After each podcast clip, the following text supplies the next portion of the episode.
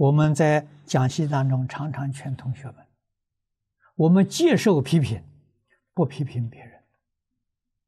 啊，为什么不批评别人？我们是凡夫，我们不够资格批评别人。啊，别人批评我，我接受。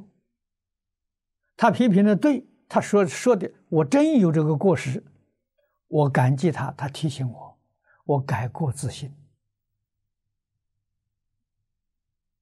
啊，他所说的我没有这个过失，我冤枉了，我不要辨别，消灾免难。啊，这是什么？他来帮助我消我的业障，所以好事情啊！啊，这不是坏事情啊！啊，接受别人的批评，啊，接受别人的回报，啊，接受别人的陷害。决定是好事，不是坏事。